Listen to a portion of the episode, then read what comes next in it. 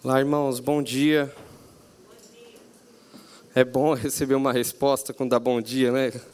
Quando é só na, tele, só na câmera, não, não existe isso, você fica até mal acostumado. Mas não é uma pergunta retórica, não, não é uma fala retórica. Que tenhamos um bom dia.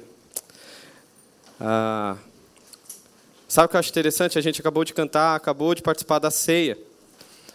E Jesus Cristo, quando ressurreto, a, as pessoas, tanto os discípulos quanto qualquer um ali, só o reconheceram através do que? Não sei se vocês lembram. Através das marcas do sofrimento do que ele passou na cruz. Lembra de Tomé? Interessante isso. Jesus Cristo, ressurreto, ainda mantém as marcas. O sofrimento serviu de ferramenta ali para o próprio Cristo. E é sobre isso que a gente tem falado, sobre o sofrimento na vida do cristão. Uma pergunta que sempre repercute em nossos corações é por que Deus permite que a gente passe o que a gente passa? Por que Deus permite? Por que Deus permite o mal? Por que Deus me permite sofrer? Por quê? Essa pergunta ela sempre está perto da gente e sempre a gente vai acabar fazendo ela. A gente pode estar até bem na nossa teologia. Mas sabe por quê? Porque parece que há uma incompatibilidade. Quando a gente pensa acerca do Deus que nos ama, no Deus que é bom, no Deus que cuida da gente, com um Deus que me permite sofrer. Como que a gente consegue conciliar essas coisas? Ah, talvez a gente nunca, talvez não, a gente nunca vai ter uma resposta definitiva para isso, conclusiva para essa pergunta? Provavelmente nunca a gente vai ter. Só lá na glória a gente vai entender melhor as coisas. Entretanto, existem algumas respostas que nos ajudam a lidar com o sofrimento. E uma delas é como se Deus estivesse falando para a gente: Filho, através do sofrimento, eu quero que você aprenda mais de mim. Através do sofrimento, eu quero que você aprenda mais sobre quem você é. Até porque todo o restante, tudo que é fora disso, é ilusório. Ilusório não no sentido de que não é real. É real. As dores que a gente passa, que a gente passa é real. Ah, esta vida, as nossas conquistas, os nossos sonhos são reais. Entretanto, existe algo mais real do que isso. É porque na lógica a gente está acostumado a, a, a, lidar com o que é real, com o que não é real. Porém, a gente pode pensar de uma forma diferente. Pensar sobre o que é real e o que é mais real do que isso. Quer um exemplo? Quando a gente pensa uh, esse púlpito aqui, feito de acrílico, isto é real. A minha alma, a sua alma, ela é real. O que, que é mais real entre os dois? A nossa tendência é olhar e achar que o que é mais real é aquilo que eu vejo e aquilo que é concreto, que eu posso pegar, sentir. Porém, este púlpito aqui, daqui a algum tempo, ele se desmanchará. Ele, virará, ele vai virar pó.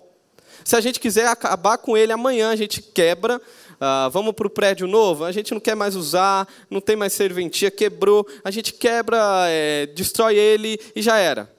Se quiser, queima, sei lá como que acaba com acrílico. E acabou. Não tem mais. A nossa alma é eterna. A sua alma é eterna. Você é eterno. O que é mais real entre os dois? Quando a gente olha, a gente percebe que a nossa alma ela é muito mais real do que isso aqui que eu estou vendo, que eu estou sentindo, que eu, tô, que eu estou tocando. Quando Deus ah, na verdade, muitas das vezes, Deus nos permite passar por sofrimento como ferramenta para alinhar os nossos corações com a realidade última da nossa vida, que é a eternidade. Deus ele usa de algo que é real, porém para levar os nossos olhos para aquilo que é muito mais real. E a gente sabe que a lei de Murphy é para todo mundo. Todo mundo, na maioria das vezes que derrubar o pão, vai cair com a parte de manteiga virada para baixo. Isso é natural. Isso aqui eu acho que já, a gente já sabe. Aquela história de não sofra, você nasceu para vencer, é, viva o melhor, viva o sobrenatural. Deus não quer que você chore. Essa história, essa ideia é no mínimo infantilizada quando a gente olha para a vida. Porque basta olhar para a sua vida, não precisa nem pensar muito para você perceber que o sofrimento faz parte da sua vida. E quando nós olhamos para a palavra, nós vemos uma, uma, uma maneira de enxergar a vida muito linda. A, a, as escrituras, elas nos mostram uma profundidade e uma honestidade existencial. Quando a gente se volta para as escrituras, nós temos o que é real. Nós temos vida, a vida de verdade, a vida que, que a gente vive. E Salmos é, é isso. Salmos é, é um alimento para a alma daqueles que entendem a vida como ela é. E pensando no salmo que nós vamos trabalhar hoje, a gente pega tudo isso aqui sobre o que a Bíblia diz sobre o sofrimento, como que lida com o sofrimento, e agora a gente se volta para as experiências de Davi e as trocas de Davi que ele fez, a, a, a maneira dele se relacionar para com Deus. Mas o objetivo final é perceber aonde esse rio todo que eu acabei de falar deságua. Aonde que tudo isso, qual que é a foz verdadeira de tudo isso? Sofrimento, Deus trabalhando em nós, dor, alegria, aonde tudo isso termina? Esse é o nosso caminho. Para isso eu gostaria de te convidar para abrir a Bíblia ah, no Salmo, Salmo 5. No livro de Salmos, vamos ler o Salmo 5, Salmo de Davi. Salmo 5. Vamos ler então. Dá ouvido, Senhor, às minhas palavras e acode ao meu gemido. Escuta, Rei meu e Deus meu, a minha voz que clama, pois a ti é que imploro. De manhã, Senhor, ouves a minha voz, de manhã te apresento a minha oração e fico esperando, pois tu não és Deus que se agrade com a iniquidade, e contigo não subsiste o mal. Os arrogantes não permanecerão à tua vista. Aborreces a todos os que praticam a iniquidade. Tu destrói os que proferem mentira, o Senhor abomina ao sanguinário e ao fraudulento. Porém eu, pela riqueza da tua misericórdia, entrarei na tua casa e me prostrarei diante do teu santo templo no teu temor. Senhor, guia-me na tua justiça por causa dos meus adversários, endireita endireita diante de mim o teu caminho, pois não tem eles sinceridade nos seus lábios. O seu íntimo é todo crimes, a sua garganta é sepulcro aberto, e com a língua lisonjeiam. Declara os culpados, ó Deus, caia por seus próprios planos, rejeita-os por causa de suas muitas transgressões, pois se rebelaram contra ti. Mas regozijem-se todos os que confiam em ti, folguem de júbilo para sempre, porque tu os defendes. Em ti se gloriem os que o amam, os que amam o teu nome, pois tu, Senhor, abençoas o justo e como escudo os cercas da tua benevolência. Vamos repetir esse último verso. Pois tu, Senhor, abençoas o justo e como escudo os cercas da tua benevolência. Vamos orar? Senhor, te louvamos aqui por esse rico alimento que nós encontramos na tua palavra.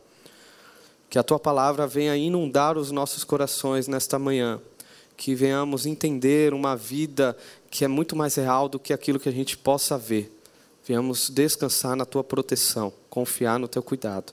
Em nome de Jesus que oramos. Amém. Eu não sei se você percebe, mas o tom aqui deste salmo é um tom melancólico. É, se houvesse uma música ali de fundo, e na verdade havia, né? Depois que ele compõe o salmo, ao ao desenvolvimento até chegar numa música, que é para o mestre de flautas, aí, para, para flautas. Ah, o tom aqui, a música, é a tristeza. E não há problema em cantarmos, e não há problema em assumirmos a tristeza, o silêncio. Como eu falei, a, a Bíblia, na verdade, a vida não diz sobre super-heróis. E olhando para Davi, para este salmo, uma pergunta que já faço de cara para nós: o que fazer quando amanhece e o choro não passa?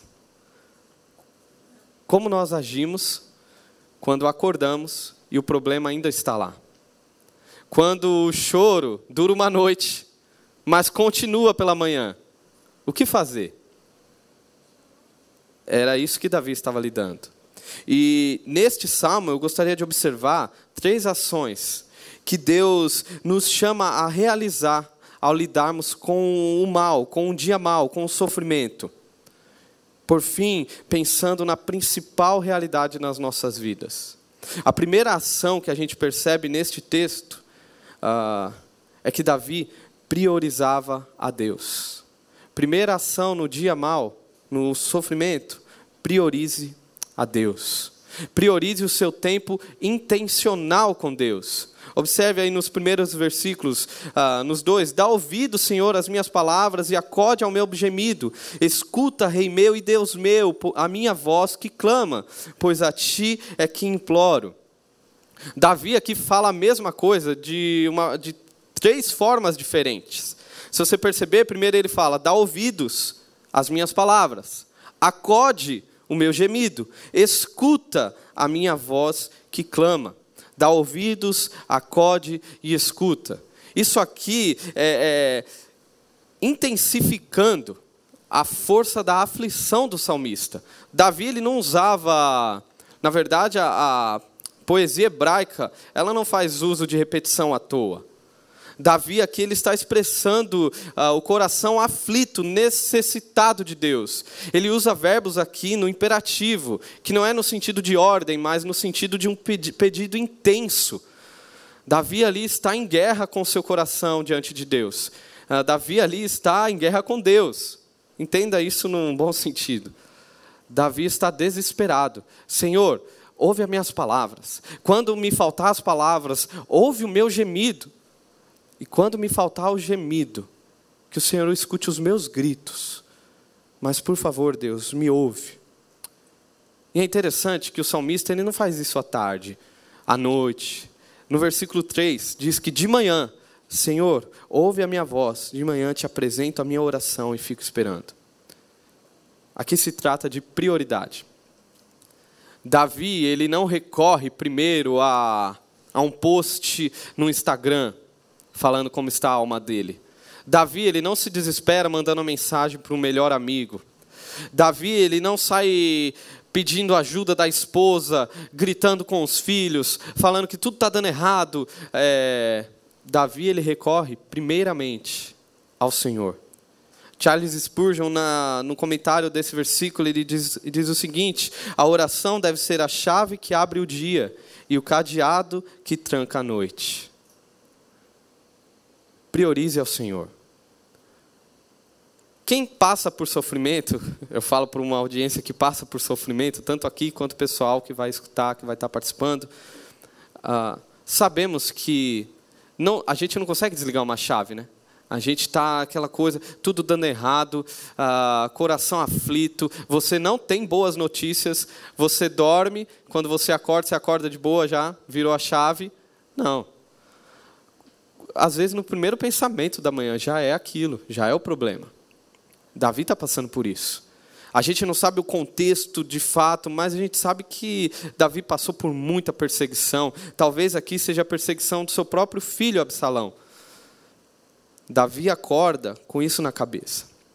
E é interessante que no texto, ah, no hebraico, quando fala aqui de apresentar, de manhã, Senhor, ouve a minha voz, de manhã te apresento, uh, não existe essa partezinha, minha oração.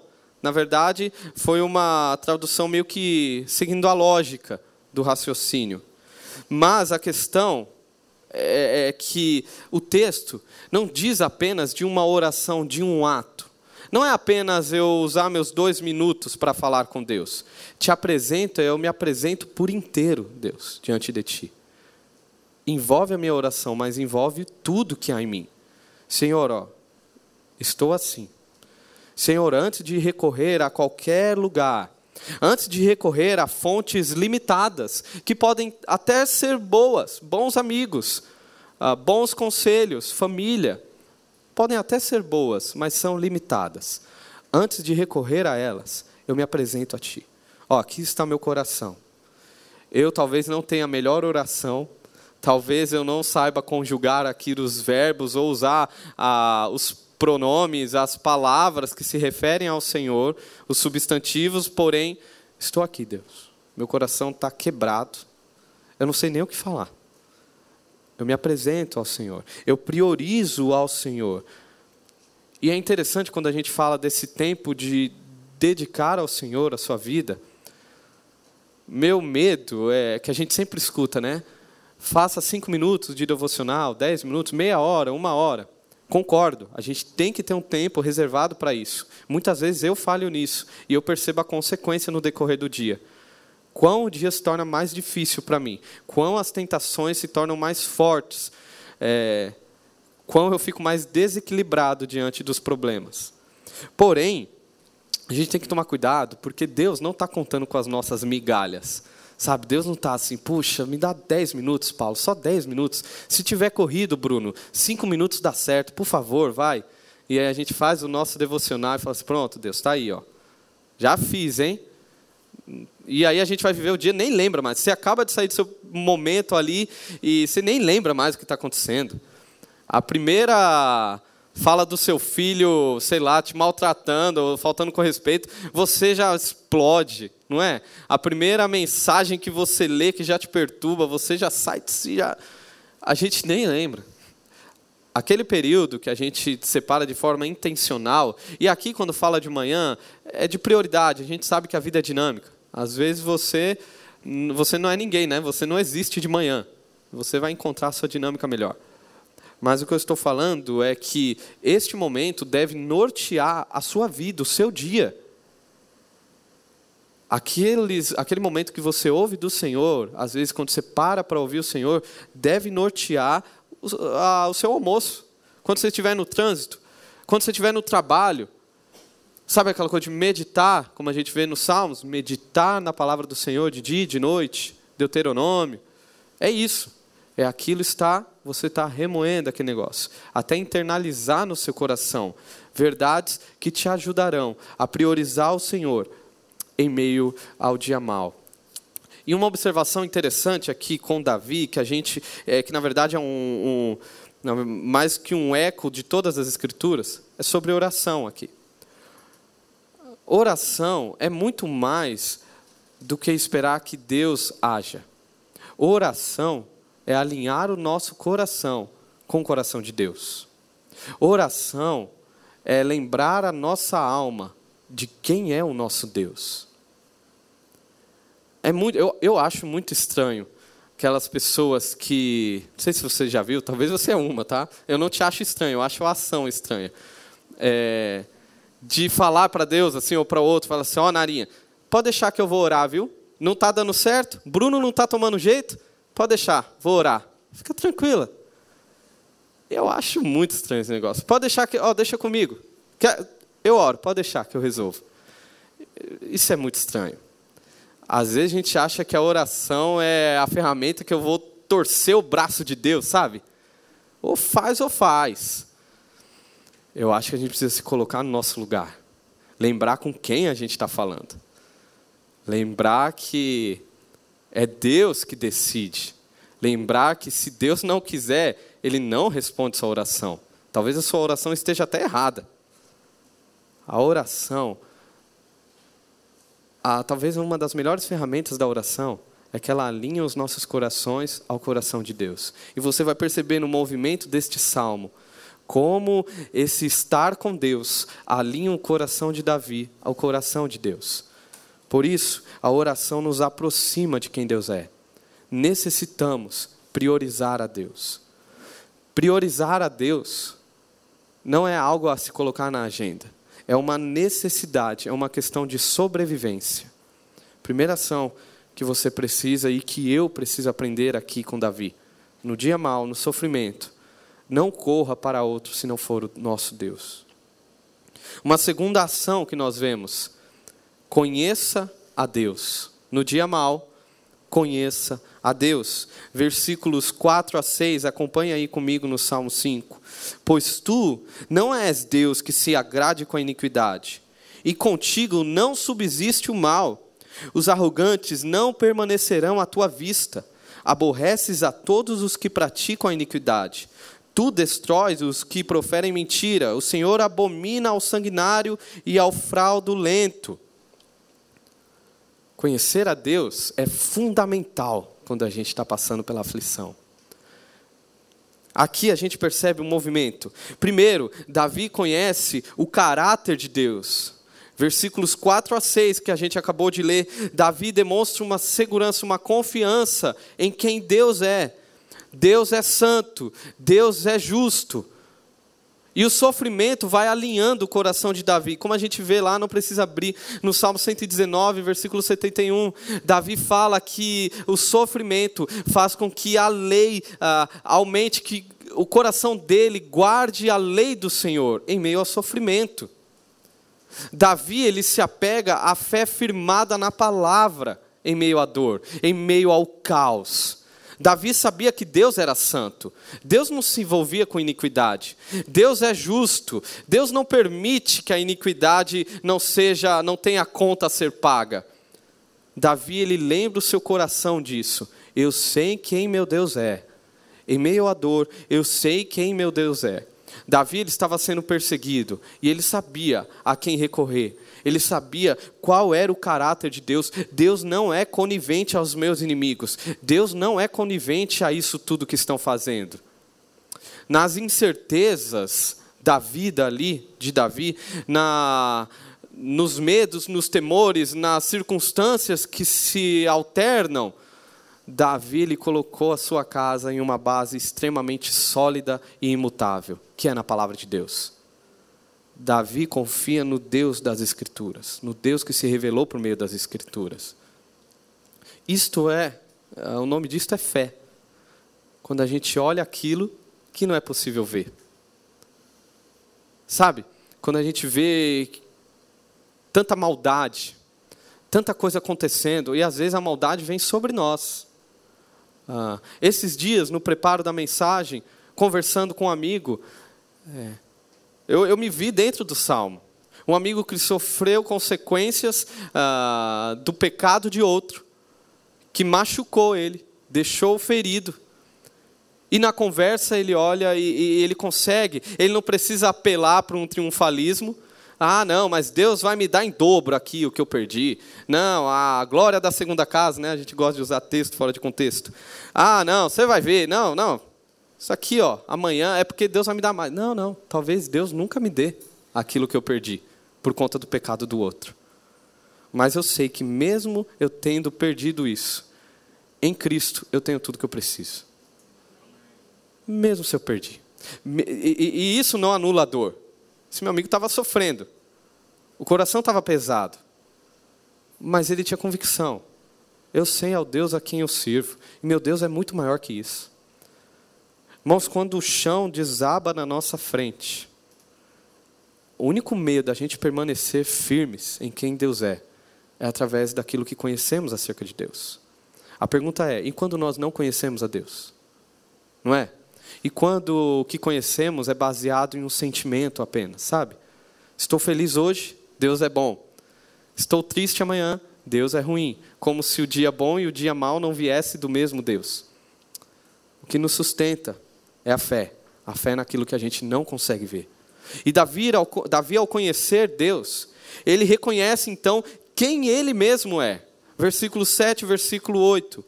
Porém, eu, pela riqueza da tua misericórdia, entrarei na tua casa e me prostrarei diante do teu santo templo no teu temor.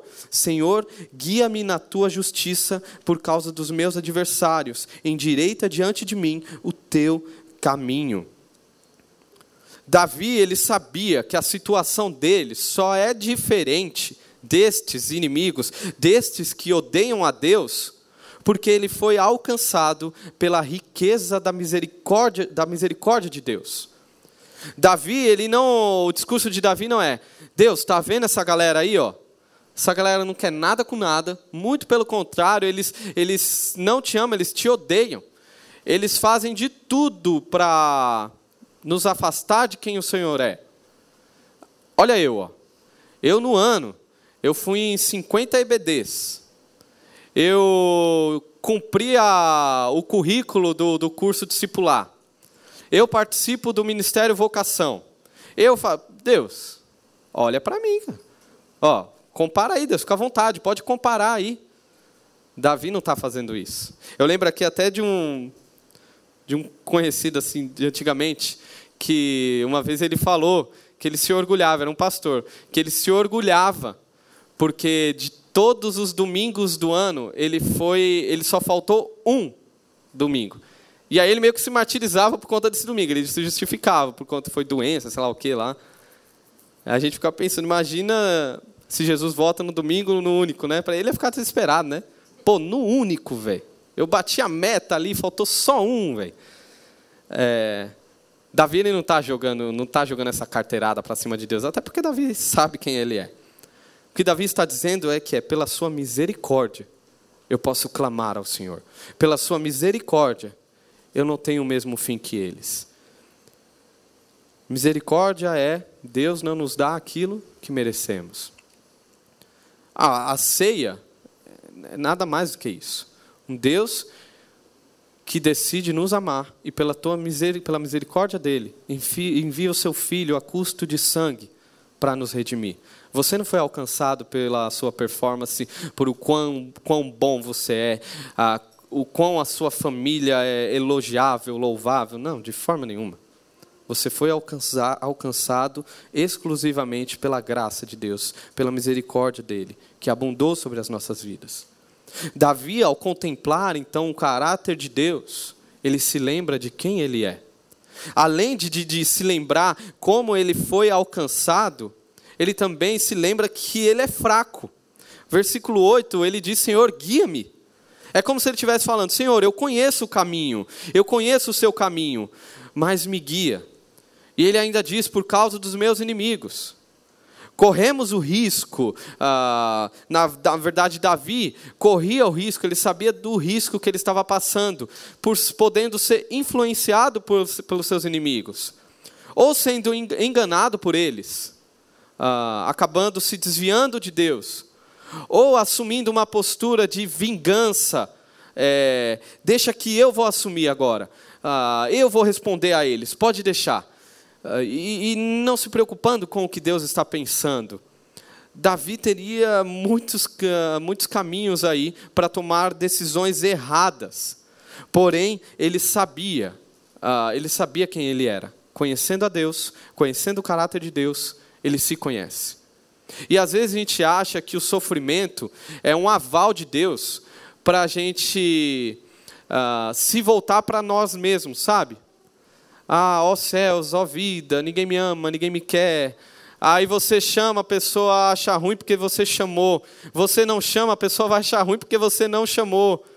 Você elogia, a pessoa vai achar ruim porque você não elogiou outra coisa. Se você não elogia, a pessoa vai achar ruim porque você nem falou dela é, a gente acha que o sofrimento é uma, um aval né, de Deus para falar: volte-se para si mesmo, se preocupe com você, cuide de você, ame você, não se importe com os outros, não se importe comigo, se preocupe com você, que você agora precisa olhar para você. E não. Isso é um caminho perigoso, um caminho errado. Na verdade, o sofrimento, ele não nos dá essa possibilidade. Pelo menos não, Deus não quer isso de nós. Deus quer que em meio ao sofrimento a gente olhe para Ele. E olhando para Ele, a gente consegue ter uma noção de quem nós somos. Nem menos e nem mais também. Nós somos filhos amados de Deus, ah, alvos do sangue do Cordeiro na cruz.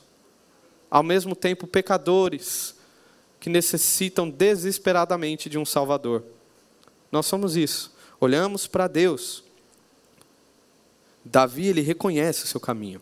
E essa palavrinha aí, endireita o meu caminho, é, é uma expressão muito bonita. Quando você vai olhar no Antigo Testamento, ela é sempre usada em Provérbios. A ideia de ter um caminho ah, voltado para Deus único.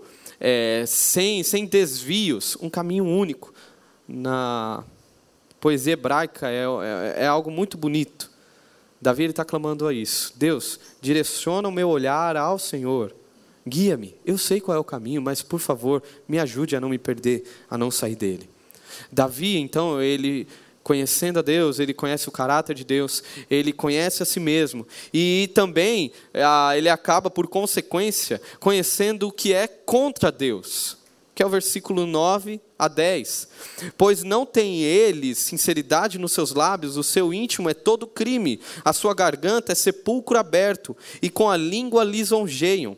Declara-os culpados, ó Deus. Caiam por seus próprios planos. Rejeita-os por causa de suas muitas transgressões, pois se, se rebelaram contra ti. Todo o aparelho de comunicação deles é para o mal. Perceba, lábios, garganta e língua. E isso não diz respeito apenas do que é externo, diz respeito ao que é íntimo, como Davi mesmo fala, no seu íntimo só há maldade. Eu lembro aqui das palavras do próprio Jesus: o homem bom do bom tesouro do coração tira o bem, e o mal do mau tesouro tira o mal, porque a boca fala do que está cheio o coração. Lucas 6,45. Eles falam coisas ruins, mas tome cuidado, tá? Falar coisa ruim não é apenas falar é, coisa feia. Pecar aqui com a língua não é apenas ofensas ah, feia, sabe? É também. Mas aqui é, é um outro sentido. Davi está falando de pessoas que são falsas, que lisonjeiam, usam da retórica para elogiar, para agradar, não possuem sinceridade. Irmãos, o que mais falta, o que mais tem hoje é isso: falsos mestres. Ah, às vezes pessoas que falam de um evangelho que não é o evangelho da Bíblia. Falam que você é o centro do coração de Jesus. Falam que você é, é, é de todos, é o bem mais precioso de Deus. Que você é o protagonista de Deus na história. Você possui uma missão diferente de todos. Tome cuidado com isso, porque isso apenas distancia vocês, me distancia daquilo que Deus diz sobre quem nós somos. E, gente, não é gente de fora que fala isso. Coloque no YouTube, que o que não vai faltar é cara falando isso em nome de Deus, com título de pastor e seja lá o que for. Estes são inimigos de Deus. Não tem outro nome para eles. Inimigos de Deus pois eles nos levam para longe de Deus. Eles não, nos aproximam de Deus. Você pode até chorar numa fala dessa. Você pode até ficar com o coração mais, nossa, que pregação gostosa. Olha, aí você manda para 20, 30 amigos. Mas aquilo lá é só amassageando o seu ego. Aquilo lá está só falando coisas que Deus nunca falou, viu? Deus está te chamando para cá e eles estão te levando para lá. Tome cuidado. E Davi, ele não, ele não esconde a raiva que ele tem disso, que é o versículo 10, né? Declara os culpados, Deus, que caiam. Ah, Davi está falando, ó, declara culpado, condena essa turma, que os planos deles deem, deem tudo errado. Ah, acaba com tudo isso aí. E por fim, expulsa essa galera. Manda essa galera embora. Mas perceba, a gente tem que tomar um cuidado aí é, Davi ele não está clamando por uma vingança pessoal. Não é que Davi está falando assim, olha, fulano aí falou mal de mim, viu Deus? Queima esse fulano, que a família dele, até a décima geração, veio a sofrer com aquilo que ele fez contra mim. É, ele vai ver a minha vitória. Eu vou mostrar na cara dele o carro de, do ano 2021. Quando eu alcançar o meu primeiro milhão, ele, ó, Deus, Deus vai me honrar. Tem nada a ver com isso. Aqui não se trata de uma vingança pessoal. Aqui se trata ah, de Davi, que é um representante de Deus para o povo de Deus de Israel ali. Ah, que está indo contra os inimigos do próprio Deus. Que é no, no final do versículo aí que a gente leu. Versículo 10 eles se, rebel, se, rebelaram contra ti, contra o próprio Deus. Davi, ele tem grande estima o nome de Deus. Então, os inimigos de Deus são os inimigos dele também. Quem dera se a gente tivesse essa ação como Davi. Se a gente conseguisse olhar para tudo aquilo que ofende a Deus como algo que nos ofende, que nos machuca, inclusive nosso pecado. Davi ele tem isso. E lembre-se, uh, quem persegue a um filho de Deus, persegue ao próprio Deus. Davi sabia, Davi conhecia o caráter de seu Deus. Lembra de Paulo lá no Novo Testamento? Paulo indo atrás dos cristãos, quem aparece para ele? Jesus. E fala o quê? Jesus, uh, Paulo, por que você me persegue? Mas Jesus, eu não estava te perseguindo, estava perseguindo essa turma aqui. Eu estava perseguindo o fã-clube, a galera. Cara, se você persegue aqueles que são meus, você me persegue. Se você persegue aqueles que me amam, aqueles que verdadeiramente são meus discípulos, você está me perseguindo. Mesmo em meio à tormenta, Davi ele busca conhecer a Deus, prioriza Deus e conhece a Deus. E última ação, Davi ele descansa em Deus. No dia mal, no dia da aflição, descanse em Deus. Versículo 11 e 12. Mas regozijem-se todos os que confiam em ti, folguem de júbilo para sempre, porque tu os defendes, e em ti se gloriem os que, os, os que amam o teu nome, pois tu, Senhor, abençoas o justo, e o como escudo os cercas de tua benevolência. As palavras aqui são muito lindas, não é? As ações de Deus para com Davi. Lembra? Na oração, Davi, ele clama, ele, Deus, me ouve, parece que você não está me ouvindo. Deus, olha isso tudo. E no final da oração, Davi, ele demonstra uma confiança em Deus. Deus, tu defendes, tu, tu és o defensor, tu abençoas, e tu és o escudo que cerca com a tua benevolência. O motivo de alegria de Davi não é que o problema foi resolvido. Na conclusão do salmo, a gente não vê isso. O problema está aí ainda. Aonde que Davi encontra paz?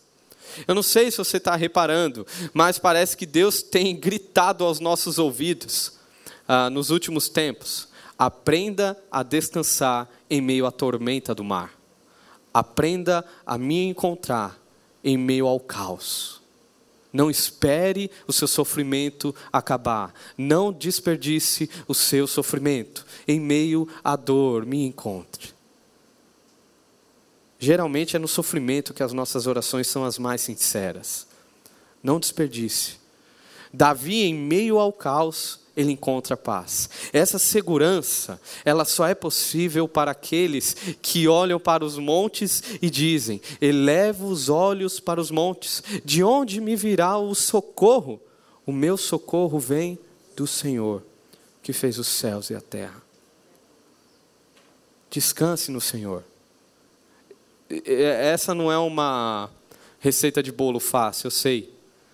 Ah, uma coisa é falar, outra coisa é viver no dia mal, não é? Mas Deus nos chama a isso. Deus não nos chama ao desespero, o desespero daqueles que não têm um Deus. Deus nos chama a mesmo a, a, em meio à dor, a recorrermos a Ele. Ah, seja gemendo, gritando, seja lá do jeito que for corra ao Senhor. E esse sermão não diz respeito a um checklist. Ok? Priorize a Deus, conheça Deus e descanse em Deus, que vai dar tudo certo. Não, não diz respeito a um checklist que você precisa ter. Diz respeito a ações necessárias se você anseia glorificar a Deus em meio à tormenta. Diz respeito ao que Deus está fazendo. Deus, nesse processo, está te levando a enxergar o que de fato é real muito mais real do que aquilo que a gente pode ver. Porque Deus permite o sofrimento, talvez a gente nunca vai ter uma resposta conclusiva. Jó uma vez falou isso. Acaso, Senhor, teus olhos são como os nossos? Vês as coisas como um ser humano qualquer? Você sofre como eu sofro? Sabe qual é a resposta de Deus? É a cruz. Na cruz vemos um Deus que aceita o sofrimento. Na cruz vemos um Deus na sua maior angústia. Como a gente pregou aqui. E eu não sei se você tem percebido, eu estava refletindo esses dias na, na, na, sequência de mensagens que a gente tem guiado. A gente começou lá o ano falando sobre bem-aventurados que choram.